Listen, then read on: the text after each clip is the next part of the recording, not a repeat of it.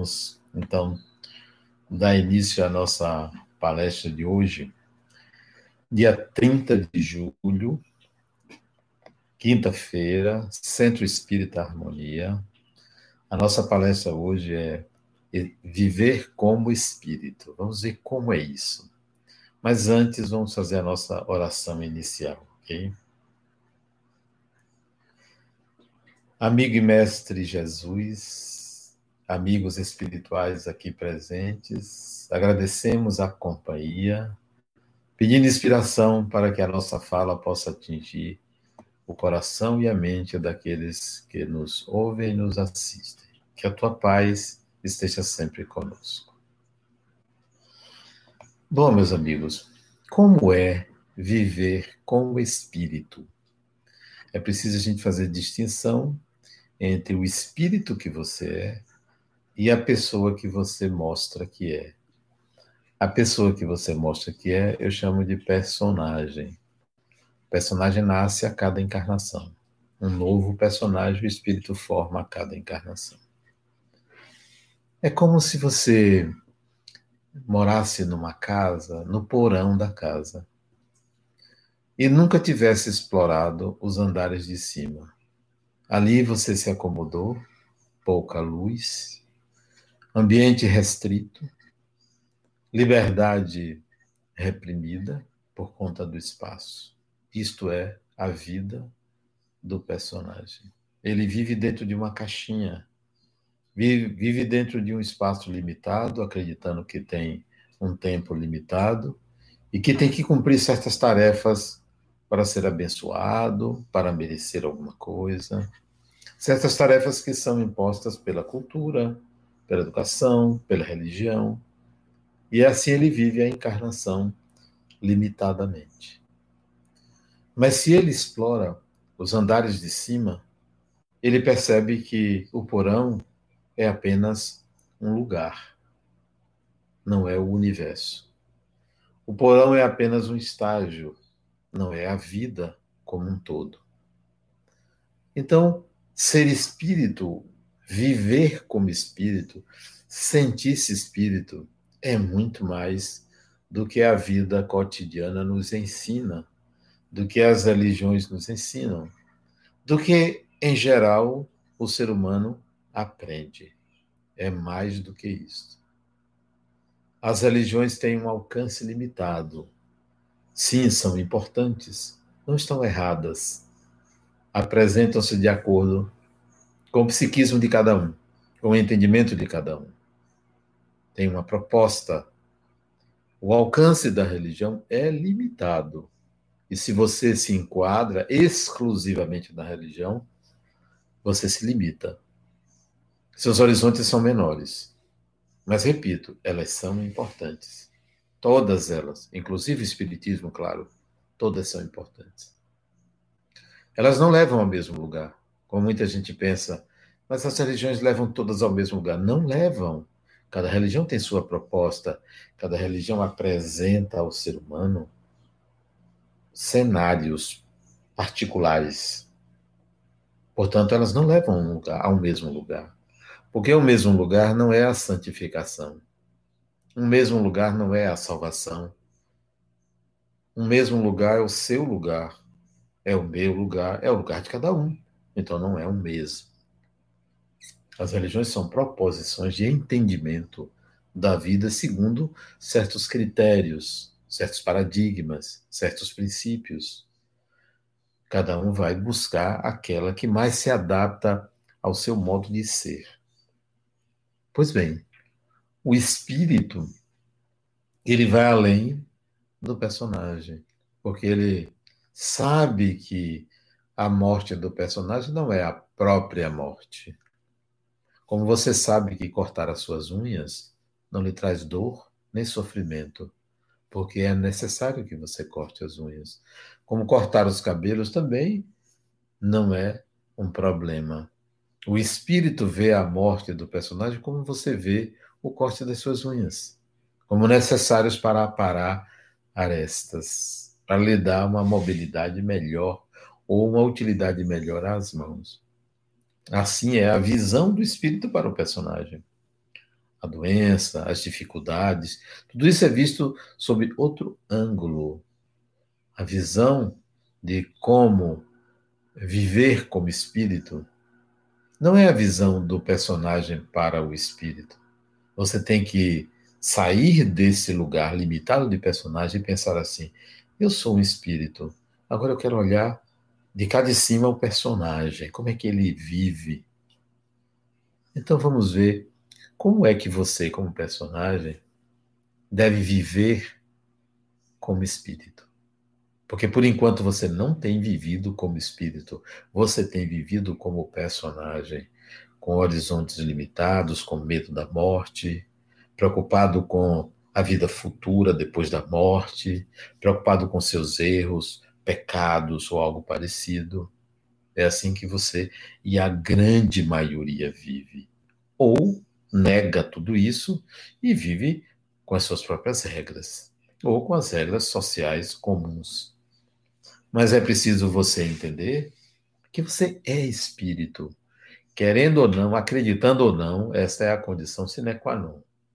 É a condição primeira.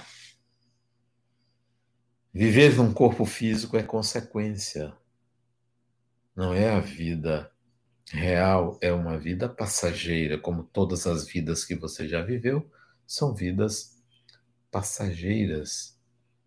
Então, vamos lá para você viver como espírito. Primeiro, é importante que você desenvolva uma proximidade com o espiritual de forma simples. Uma proximidade com espíritos. Não é ser médio vidente, nem audiente, nem de psicofonia, nem de psicografia. É você, independentemente da sua mediunidade é se relacionar desde cedo, ou a partir de agora, com espíritos, com pessoas. É uma relação simples, tranquila, sem nenhuma afetação, sem nenhuma ansiedade, sem medo, sem nenhuma reverência. Simplesmente, como você está aí agora, sozinho acompanhado, pense assim: será que tem algum espírito, isto é, pessoa sem o corpo físico, aqui comigo? Uma pergunta. Mas não é uma pergunta que deve fazer você ficar assim, será? Com medo? O que, que eu faço? E agora? Não, será que tem? Se você conseguir criar um cenário simples de que tem uma pessoa ao seu lado, seja um homem, seja uma mulher, semelhante a você, assistindo a esta palestra, ou assistindo à televisão, ou lendo ao seu lado, e isto for algo muito simples e natural para você, você já está começando a entender que o espiritual não é o sobrenatural. Não causa ansiedade, não causa arrepio, não causa funga-funga, sabe?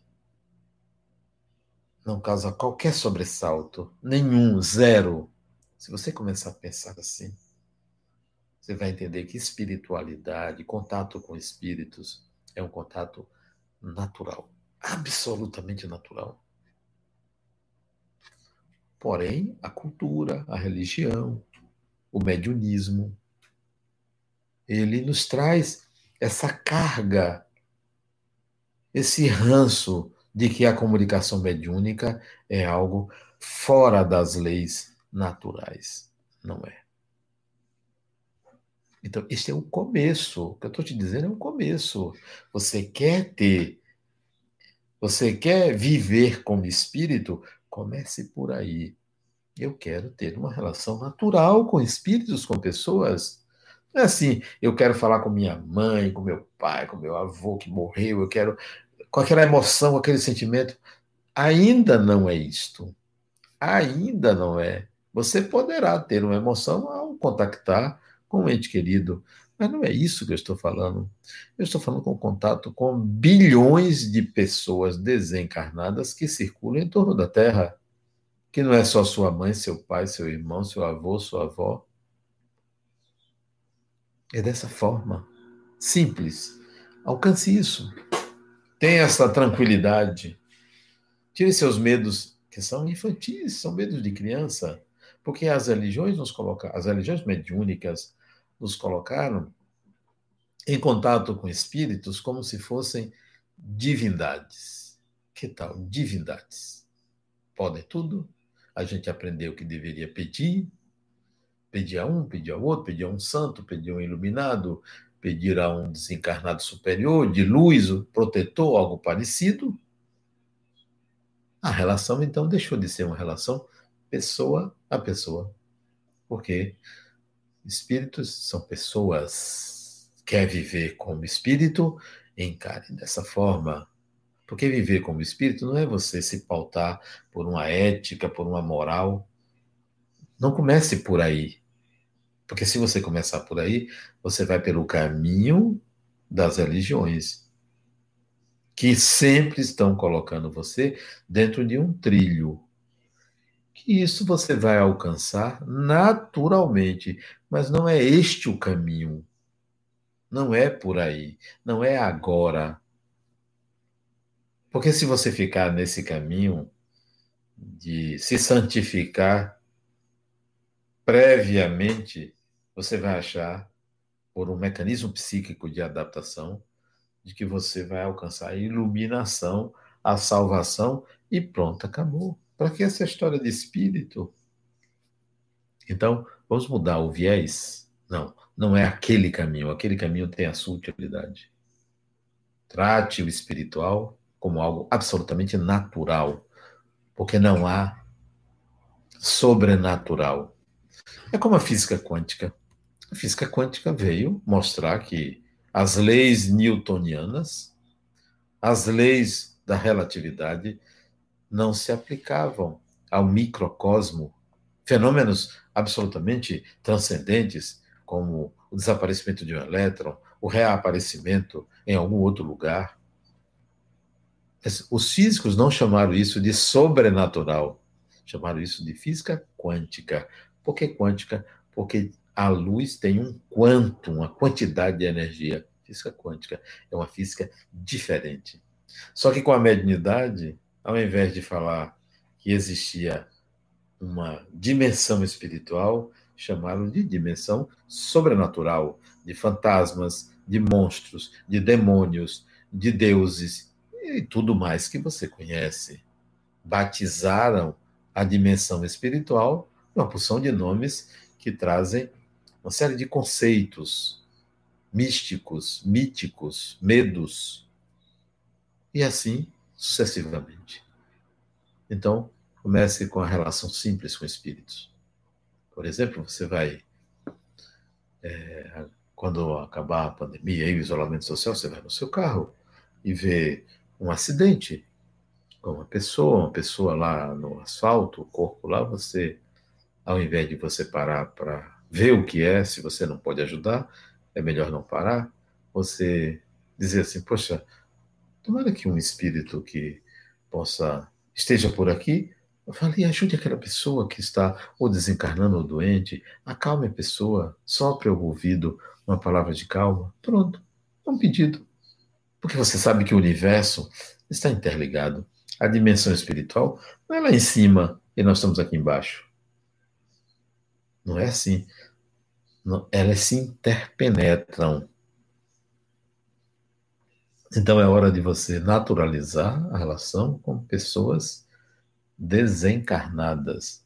Não são pessoas mortas, porque pessoa morta não existe. Ou existe pessoa, ou não existe pessoa. Ou existe pessoa, existe cadáver. Cadáver não é pessoa. Cadáver é um corpo morto. Pessoa não morre o personagem morre porque ele já não é mais desse mundo. Então ele morre para este mundo, mas não morre porque se destrói. Vamos dizer, se ele se dissolve, para esse mundo ele não tem mais função. Mas ele continua, a vida continua. Eu anotei aqui algumas ideias para que vocês é, se familiarize com o que é ser, viver como espírito. Deixa eu tirar daqui, porque eu guardei no meu tablet, né? É, algumas recomendações para você. Depois desta, da naturalização da mediunidade, eu comecei esse processo de naturalização muito, muito jovem. Nunca aceitei a ideia de deuses, de espíritos superiores. Né? Sempre lidei com o espiritual de forma muito natural. Então, numa reunião mediúnica, eu ficava olhando né, como era, o que era. Não ficava ali com medo de espíritos. Se comunicava um, se comunicava outro. Eu ouvia, analisava. Para mim, era uma pessoa que estava falando, tanto faz estar no corpo ou fora do corpo. Era uma pessoa, era uma inteligência, era um ser humano. Não criava é, mitos desencarnados. Não me coloquei abaixo nem acima de nenhum desencarnado. Sempre achei que chamar um espírito de obsessor é bullying. Como assim chamar? É uma pessoa, um ser humano. É bullying. Melhor dizer que é uma pessoa com más intenções. Uma pessoa que está ali e não está com propósitos é, adequados, né? e nem chamar espírito de superior. Sim, é uma pessoa, vamos ver o que, é que ela tem a dizer. Não tem ninguém superior a ninguém, somos todos seres humanos, né? Há uma humanidade desencarnada, uma humanidade encarnada, todos somos humanidade, né? Então eu coloquei aqui. Viver como espírito. Faça um balanço das suas habilidades. Quais são as suas habilidades? Isto é, o que você sabe fazer? O que você tem habilidade de fazer? Não é o que você faz. Porque o que você faz pode ser uma coisa momentânea e você ainda não tem adquirido a habilidade a qualquer tempo de fazer aquilo. O que você faz? O que você sabe fazer? São suas habilidades. Por exemplo, uma habilidade boa. Eu sei lidar com a agressividade do outro. Isso é uma habilidade. Eu sei lidar com a agressividade do outro sem agredir o outro. Uma habilidade. Eu sei lidar com a tecnologia. Isso é uma habilidade. Eu sei lidar com o estresse da vida cotidiana, do, do trânsito. Isso é uma habilidade. Eu sei exercer bem a minha profissão de. Uma habilidade. Eu sei lidar com política. Isso é outra habilidade. Então, existem inúmeras habilidades, inúmeros campos onde você pode avaliar suas habilidades. Observe que eu não estou colocando valores morais, porque esse foi o caminho das religiões. A medir as pessoas, a propor que as pessoas alcançassem um estágio moral. Pronto, está resolvido. Ora, a vida não é só o aprendizado moral, ético algo parecido. A vida exige múltiplas habilidades ao espírito. Né? Então, analise quais são as suas habilidades. Mas ainda, viver como espírito requer que você perceba quais são as suas tendências.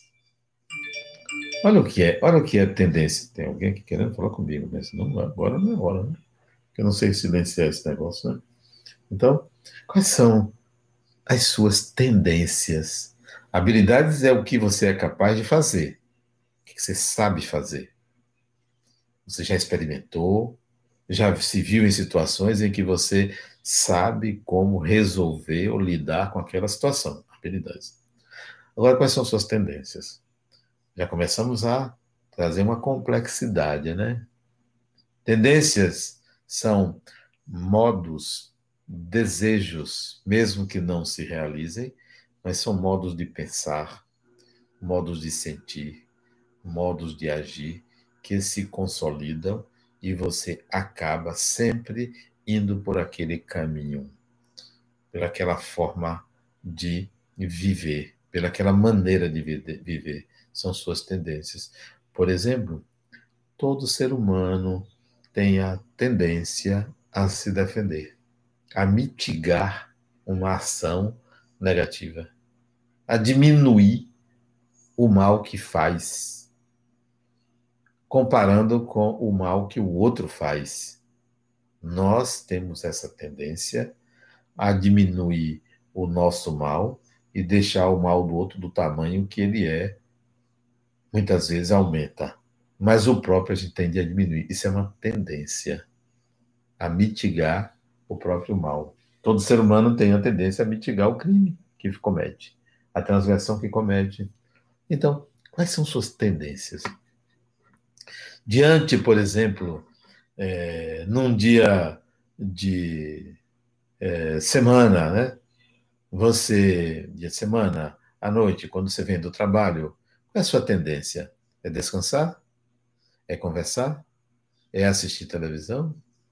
É dar uma saída à noite? Quais são suas tendências? Que é o que normalmente você faz, como se fossem protocolos que você segue. Se você vive como espírito, essas tendências são conhecidas e você regula elas. Espera aí, eu tenho tal tendência, eu vou por aqui. Porque eu sei que se eu começo por aqui, eu sei onde vou chegar. E eu não quero chegar naquele lugar. Eu não quero seguir essa tendência. Eu tenho consciência de como eu funciono. Eu não vou por aqui. Eu vou fazer diferente. Então, conheça suas habilidades e é, identifique suas tendências. Mas tem mais. Tem algo mais profundo ainda, mais complexo para você entender quando você pretende viver como espírito. Quais são as suas predisposições? Você sabe o que é predisposição?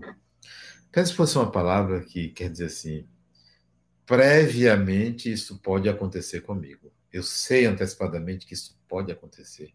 Eu tenho a predisposição a. Essa palavra é para você entender que não há destino absoluto.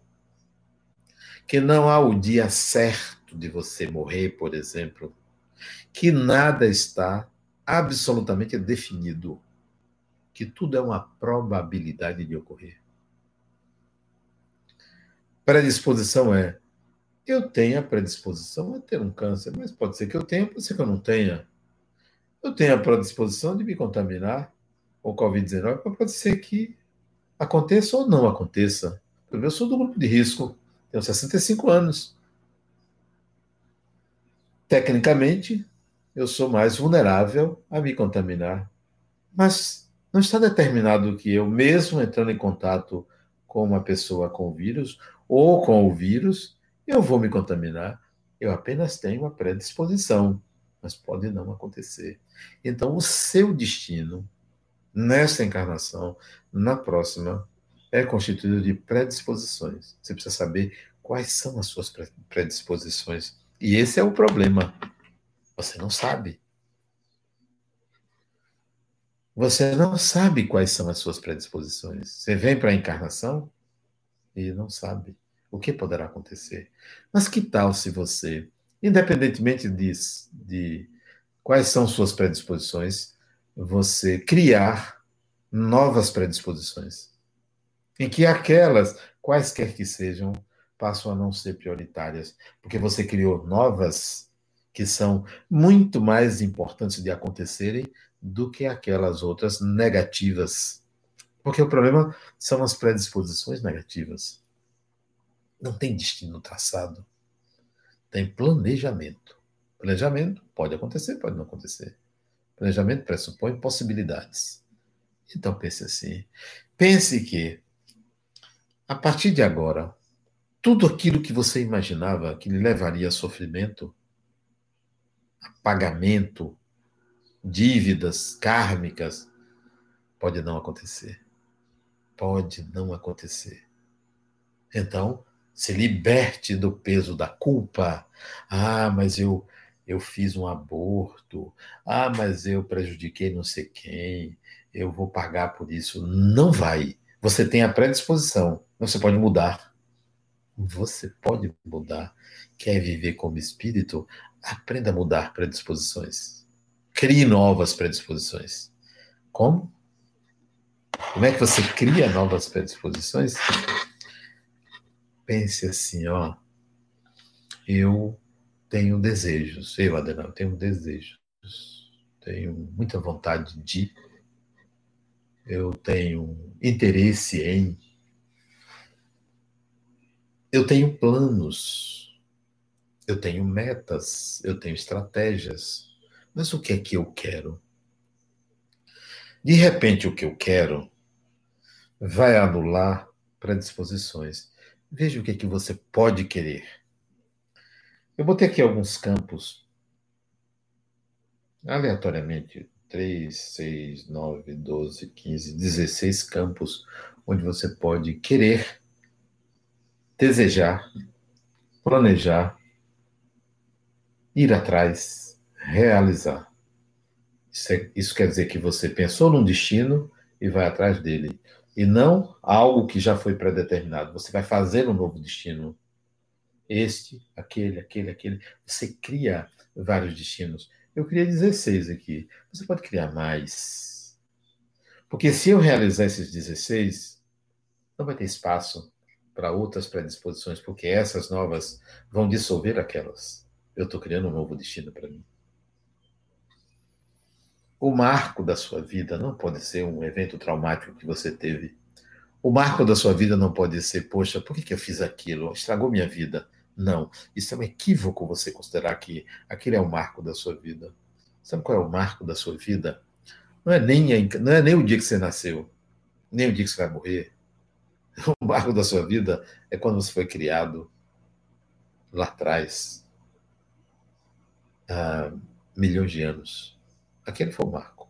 A partir dali, o destino é seu. Não tem marco. Não tem nada pré-definido e irremediavelmente incurável. Não tem. Não existe isso. Você tem que entender que tudo acontece dentro da sua mente. O que acontece fora é uma representação de como você pensa, sente e vê as coisas. Então é hora de você criar um novo destino. O que é que eu quero para mim? Primeiro, no campo intelectual. No campo intelectual. Não é primeiro porque é mais importante, não. Não tem ordem de importância. No campo intelectual, até onde eu estudei. O que, que eu quero? Eu quero estudar mais? Tenho preguiça? Não sei. Tenho dificuldade de concentração? Peraí, mas eu quero? Eu quero chegar a tal ponto? Eu posso gastar a encarnação inteira, mas eu vou alcançar eu quero me tornar uma pessoa culta, conhecedora, ter uma expertise intelectual. Coloca como meta. Campo intelectual. Ah, mas eu já tenho um doutorado. Sim, você tem um doutorado num campo. Ah, mas eu já tenho um mestrado. Você tem um mestrado num campo. Mas já tenho uma graduação. Eu sou engenheiro, sou médico, sou psicólogo, sou isso, sou aquilo. Sim, mas a vida não é só uma profissão. Isso é um conhecimento.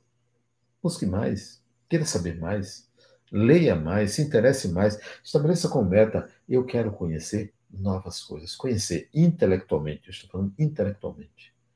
Quer dizer, busca, leitura, leitura, leitura, filmes, filmes ensinam muito.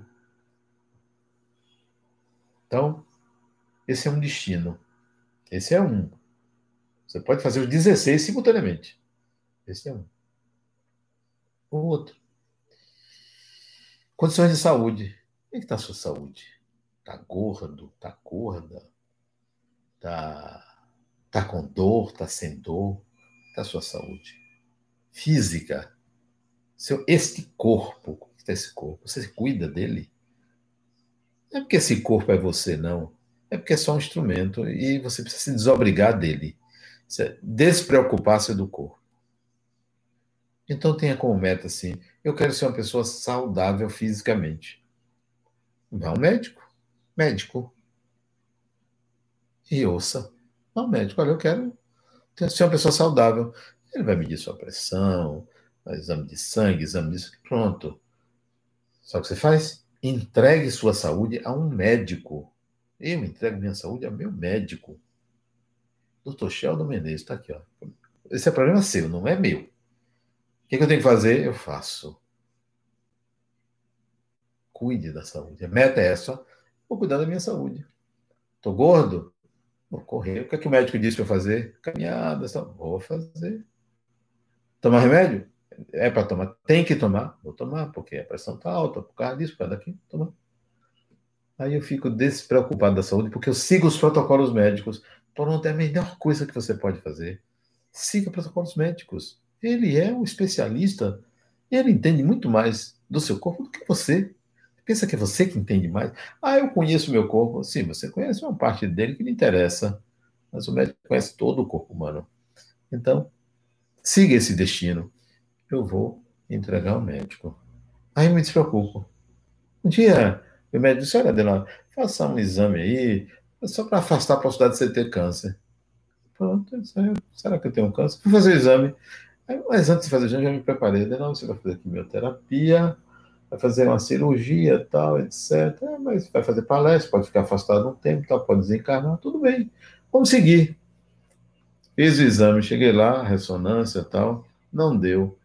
Confesso a vocês que, poxa, eu tinha me preparado para tanta coisa e agora eu não vou me preparar para isso, mas tudo bem, vamos seguir adiante.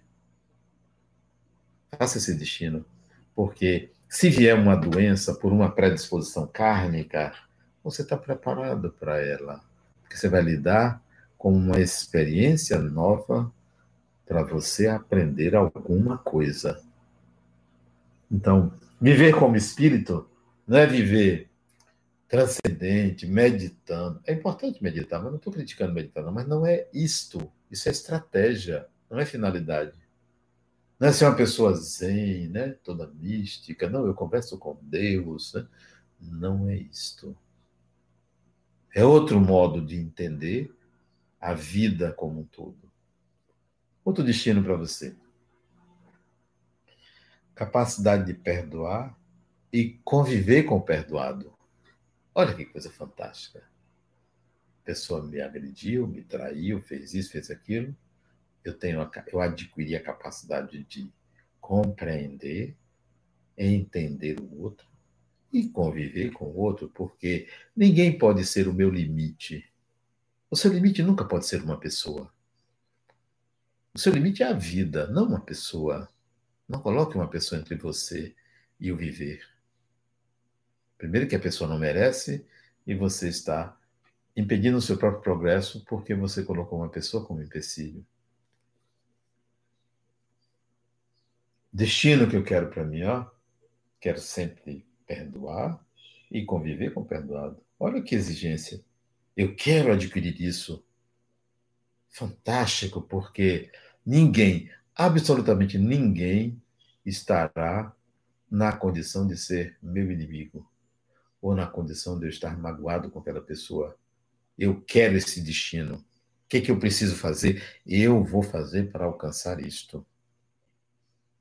Entende que é um passo adiante que você quer. Não é por um preceito religioso, não, que você deve perdoar. É porque você entende que isso é uma fragilidade sua. Se você precisa perdoar uma pessoa, você que é a pessoa frágil. Porque você ainda precisa perdoar. Amar é nunca ter que perdoar. Você não precisa perdoar porque você ama.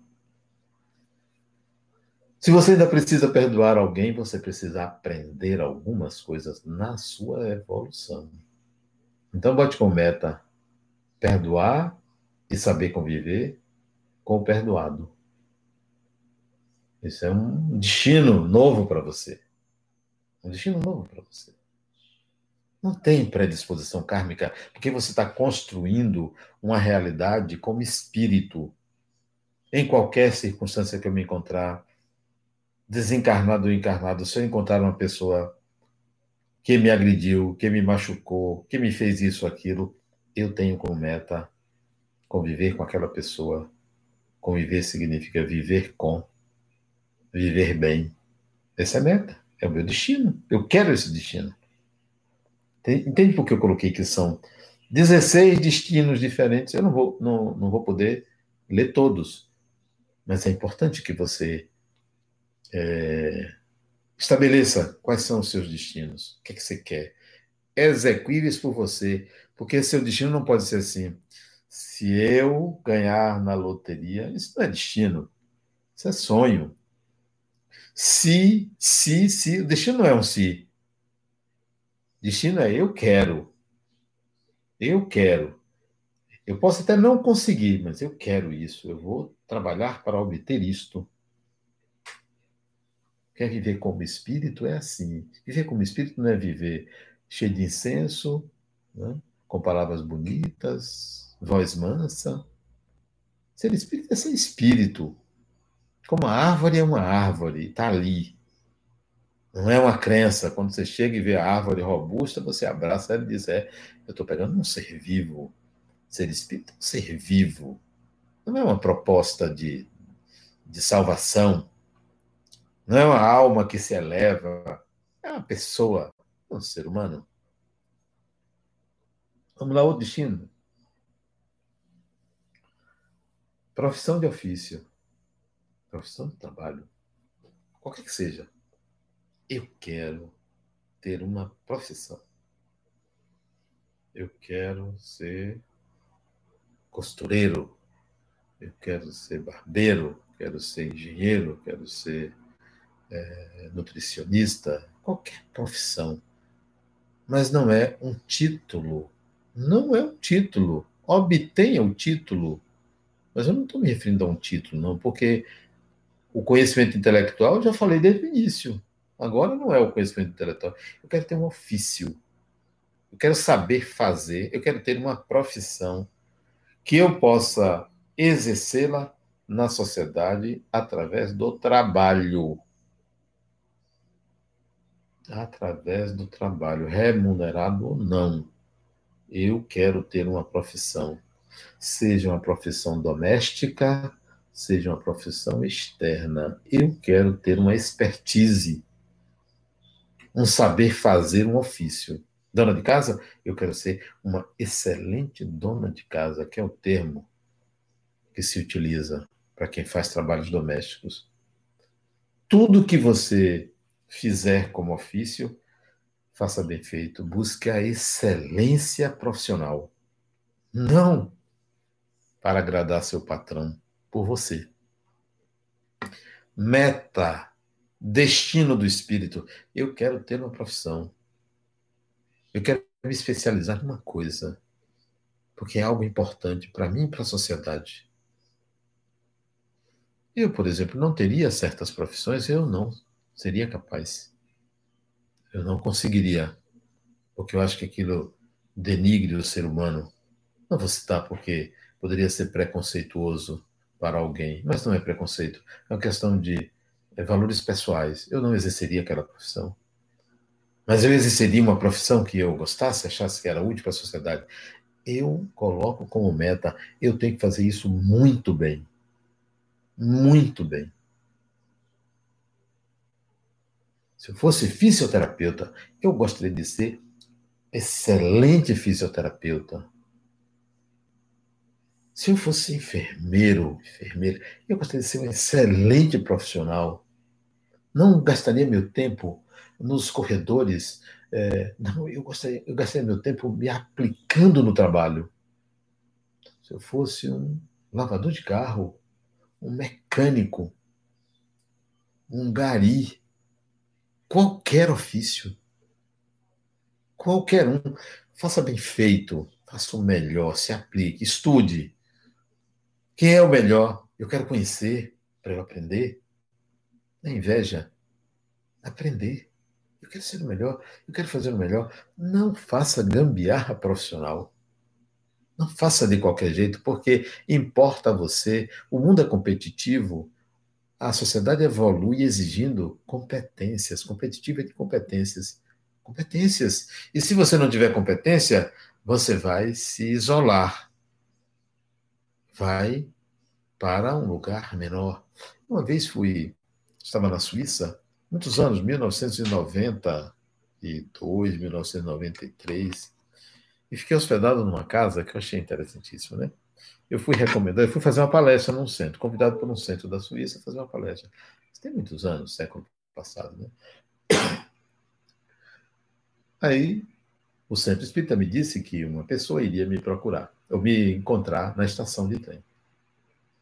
Eu vinha de eu vinha da França, tinha feito palestra na França, peguei um trem em Paris e fui para Zurique. E me foi garantido que sabia o horário do trem, a chegada, que na estação estaria uma pessoa com um cartaz com meu nome me aguardando. e que essa pessoa iria me hospedar em sua casa. O trem chegaria às 16h38 em Zurique, e por incrível que pareça, o trem não chegou no horário, chegou às 16h37. Absurdo, né? Antecipou demais, né? O trem chegou ali. Saltei do trem, no TGV, me dirigi ao saguão. E lá, estava lá uma mulher, muito sorridente, com meu nome. E eu me dirigi a ela, brasileira, baiana, casada com um suíço. Me recebeu, Adenal, é muito prazer, eu tinha sua foto, sabia que era você, tal, seja bem-vindo, você vai ficar na minha casa. Já acertei uma visita sua, isto era uma sexta-feira.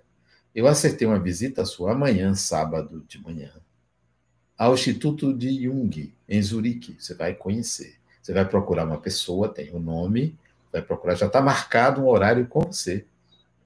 Bom, fez tudo para mim. Aí fomos para a casa dela. A meia hora do aeroporto, da, da Hauptbahnhof, da estação central de Zurique. Fomos para a casa dela. Ficamos lá, um casarão enorme, três andares, três andares não, assim, um porão, eles chamam de basement, térreo, primeiro andar. Aí cheguei, estava o marido dela, o filho dela. Não, estava o marido. O filho não tinha chegado. Filho de 13 anos, parece. E ela me apresentou o marido, né?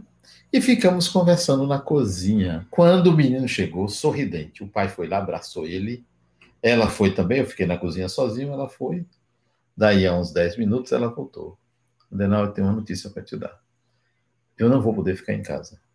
Nós, eu e meu marido, vamos viajar agora com meu filho. Nós vamos para as montanhas. Mas você pode ficar em casa.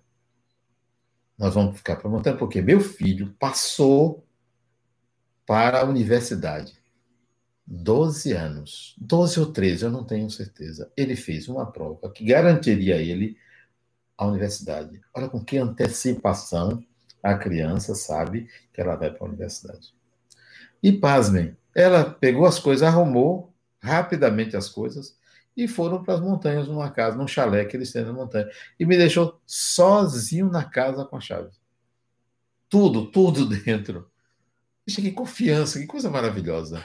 No dia seguinte, dormi lá naquele porão, no mesmo, que era onde eu ia dormir.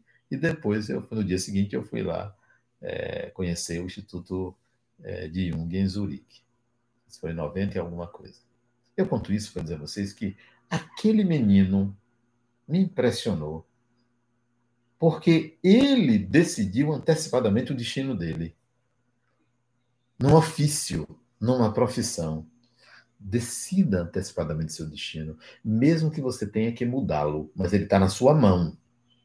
Você não está regido por forças externas que vão decidir o que, que vai acontecer com você. Você tem na mão porque você traçou metas.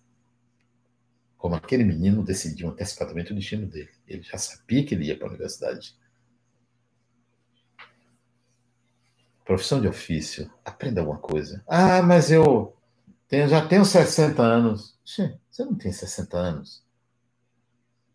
Você não tem 60 anos. Você teve 60 anos. Você não tem mais. A sua idade é a idade dos anos que você já teve. Eu digo que tenho 65 anos. Eu já tive 65 anos. Quantos anos eu tenho pela frente? Não sei. Um ano? Um mês? 10 anos? 20 anos? 30 anos? Eu vou projetar aí 20 anos no máximo. Vou projetar. Não é que vai acontecer, vou projetar. Mas e se eu desencarnar antes? Paciência? Vou traçar um novo destino? Não, não, não programe para essa vida, não. Programe para sempre. Quer viver como espírito? Se programe para sempre. Não é para aqui, agora, é para sempre. Então, eu vou aprender um ofício. Eu, por exemplo, era engenheiro, eu quero ser psicólogo. Entrei na universidade. Passei alguns anos estudando, trabalhando, estudando, trabalhando, estudando. Enquanto todo mundo fazia o curso de psicologia em cinco anos, como eu trabalhava, eu fiz em sete anos. Perdi a matéria, faltava a prova, cada trabalho. Mas me formei, mudei de profissão, mudei meu destino. Não estava previamente marcado, não. Eu mudei o destino, porque eu disse, não, eu quero fazer outra coisa. Já chega, já aprendi tudo que tinha que aprender. Mude seu destino. Altere, queira. Ah, mas não tenho força de vontade. A vida é sua.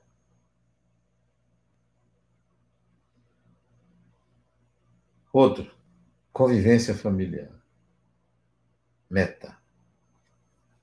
Viver bem com pai, mãe, irmão, irmã, tio, tia, avô, avó, sobrinho, sobrinha, filho, neto. Viver bem. Ninguém, nada nem ninguém vale sua paz. Nada nem ninguém vale sua paz. Não tem inimigo em casa. Em casa é o lugar onde você deve fazer amigos na sua casa. Tem muita gente que tem muitos amigos fora. Quando chega em casa, emburrado, emburrada. Não fala com fulano. Epa, desafio seu. Diga para você, eu quero me dar bem com esta pessoa. Mesmo que ela não queira, mas eu quero. Não quero ter razão. Eu quero ter uma boa relação. Essa é meta. Para quê? Toda pessoa com quem você tem uma animosidade, uma dificuldade de convivência, é a energia que você gasta. É aprendizado não obtido. Faça da sua casa o ambiente de amigos. Amigos, são meus amigos. Conquiste. Eu quero conquistar. Conquistar pessoas. Conquistar não tem nenhuma diferença. E se foi eu o causador, eu vou chegar lá, vou pedir perdão, desculpas, o que eu posso fazer para reparar? Ah, você não presta isso? Tudo bem, eu posso até merecer, mas eu quero ter uma boa relação com você. Se não for possível agora, algum dia. Se você não quiser, não tem problema, mas eu estarei sempre querendo. Não depende do outro, é o seu querer. Destino, você está construindo o seu destino. Você não está seguindo um preceito religioso, não. Você está construindo o seu destino, o que é melhor para você. Todo, tudo aquilo que era predisposição fica menor, porque você está gerando um novo modo de ser, novos protocolos. Competência para viver com o mínimo necessário. O ser humano tem que ter. Tem que ter. Não existe, ah, eu não tenho nada. Tem que ter, porque a vida exige que você aprenda a ter e a administrar o que tem. Seja uma roupa, seja um óculos. Tem que ter. Não existe ninguém que vive sem o ter. Tem que aprender a ter. Aprender a ter e aprender a não ter. Eu tenho, mas e se eu perder? Não tem problema. Eu sei viver com o mínimo necessário. Se eu puder viver com mais conforto, eu vivo. Gostaria que todo mundo tivesse conforto na vida, porque eu já sei viver sem ele. Aprenda a ter e aprenda a não ter. Eu estou me referindo a bens materiais. Quanto ao ser, aprenda a ser e a não ser. Sabe o que é não ser? É quando você é exigido a se apresentar a ser alguém para o outro e você sabe não ser nada para o outro, não mendigar a admiração do outro, o afeto do outro, o olhar do outro. Aprenda a não ser. Isso é não ser. Não tem problema que as pessoas não me respeitem e não me reconheçam. Não tem problema. Não se deve viver da admiração do outro, do aplauso do outro. Tem que aprender a não ser. O nome disso é humildade. Aprender a não ser. E aprender a ser. Se eu ocupo uma função, eu vou desempenhar essa função da melhor maneira. Eu não vou me eximir de colocar as minhas qualidades a serviço da sociedade porque eu tenho que ser humilde. Humildade não é isto. Humildade é saber não ser. E saber ser quando é necessário ser. Por aí a gente vê que viver como espírito não é simplesmente ter uma crença. Não é simplesmente você estar no mundo sabedor de tudo que é espiritual, ter uma religiosidade ali forte. Não. Esse acessório. Você é espírito porque todo mundo é espírito. Todo mundo. Farinha. Sabe uma expressão que diz assim? Farinha do mesmo saco. Pelo menos aqui na Bahia eu conheço essa expressão. Farinha do mesmo saco. Todo mundo é espírito. Não precisa falar baixo. Todo mundo é espírito. Todos eles. Corruptos, não corruptos. Tristes e não tristes. E alegres. Homens, mulheres. Gays, lésbicas, trans. Todo mundo é espírito brancos, pretos, amarelos, cor-de-rosa, todo mundo é espírito. Não tem diferença dizer, não, mas porque você é do país tal, você é melhor, não porque você é da religião tal. Não existe isso, todo mundo é espírito. O Criador criou todos. Então, não criou iguais, nem criou melhores. Somos uma diversidade, uma unidade na diversidade. E ver como espírito, para mim, se deu conhecendo o Espiritismo. O Espiritismo me levou a isso. Sou espírita, porque o Espiritismo me fez entender que eu sou espírito. Me levou para este caminho. Ó, você não é espírita? Agora vá buscar ser espírito. E eu fui buscar, sou espírito e vejo todo mundo como espírito. Quando atendo uma pessoa, eu atendo um espírito. Quando eu converso com uma pessoa encarnada, eu estou conversando com um espírito. Não tem diferença. Não tem diferença. É a mesma coisa, somos todos espíritos imortais. É isso que ser imortal. O espírito é imortal, o personagem morre. O espírito é imortal. Foi pelo espiritismo que eu consegui alcançar esta consciência. A consciência de ser um espírito imortal. Busque você, faça a sua busca. Ela é, é apaixonante. Apaixonante. Pense assim. Bom, tinha outras, é, outros destinos a serem traçados, muitos. Fica para a próxima. Se não der na próxima, na próxima palestra, né, no ano que vem, ou na próxima encarnação, não tem pressa, a gente vai, vai aprendendo, ok?